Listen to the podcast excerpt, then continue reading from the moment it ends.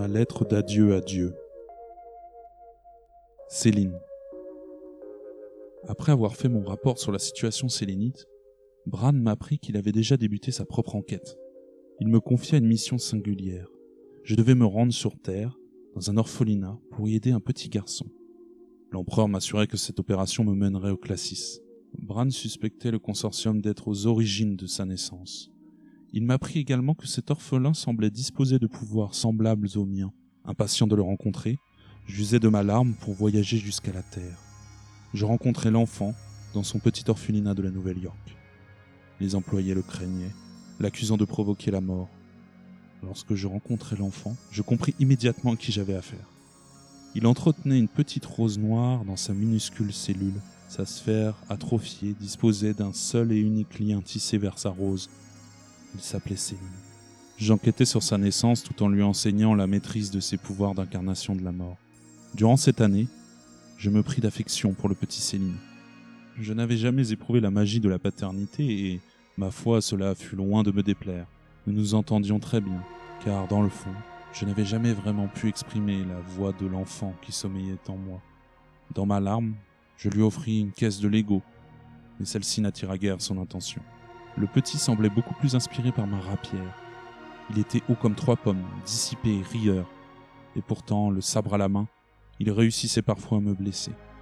Simple maladresse, chance du débutant, je n'osais y croire. Après plusieurs mois d'enquête, il apparut que Céline s'appelait Costa, Céline Gray Costa.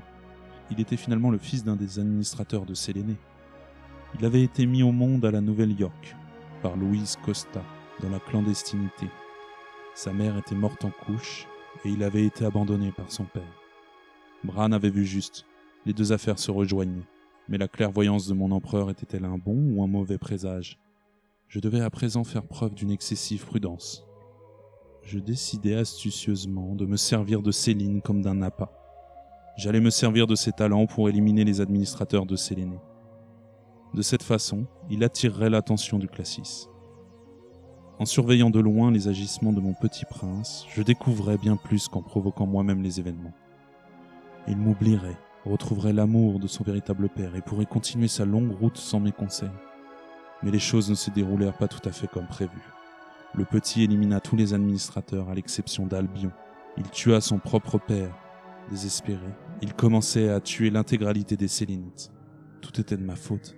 Je devais intervenir. Je surgis depuis ma larme, lui enfonçant rapidement ma rapière dans le cœur. Mettre ce pouvoir au service de la vengeance aurait dû te servir de leçon. Mais il souffre tellement. Ce n'est pas en tuant les humains que l'on résout leur souffrance. La disparition d'un problème n'est pas sa résolution. Je ne peux rien faire d'autre. Ni pour moi, ni pour eux. Tu me tues toi aussi. Ce pouvoir doit être mis dans les mains d'une personne juste. C'est l'enfant que je tue. Je sais pour Asilis. Le laboratoire de tes parents. Je l'ai vu. Écoute mon secret. L'essentiel est invisible pour l'essence. On ne voit bien qu'avec le cœur. Asilis n'est pas enfermé dans la mort. Asilis. Mon visage était déformé par les larmes. Tout était de ma faute, de sa faute à lui. Je me relevai, une fois encore. Il est temps de rentrer sur Terre. Tu donnes toujours pour mieux reprendre, Sens. Je ramenai l'enfant vers la Terre. La mort pour lui n'était qu'un profond sommeil. Mais le geste que je venais de faire resterait à jamais gravé dans mon cœur. D'autant plus que cet enfant était le seul à comprendre ma peine. Aziz et moi nous étions comme lui.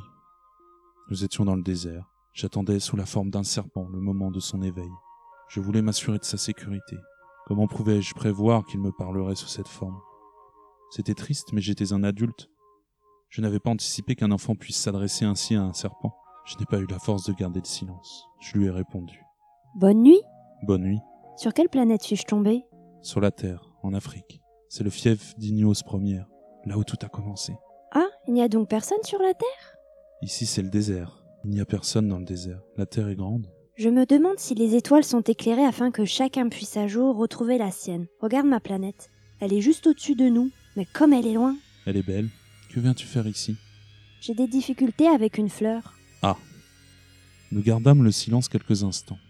Je songeais à ma vie tout entière. Je songeais à mes fautes. J'étais seul, comme prisonnier dans ce monde, condamné à devenir son narrateur impuissant. Où sont les hommes? On est un peu seul dans le désert? On est seul aussi chez les hommes. Tu es une drôle de bête, mince comme un doigt. Mais je suis plus puissant que le doigt d'un roi. Tu n'es pas bien puissant. Tu n'as même pas de pattes. Tu ne peux même pas voyager.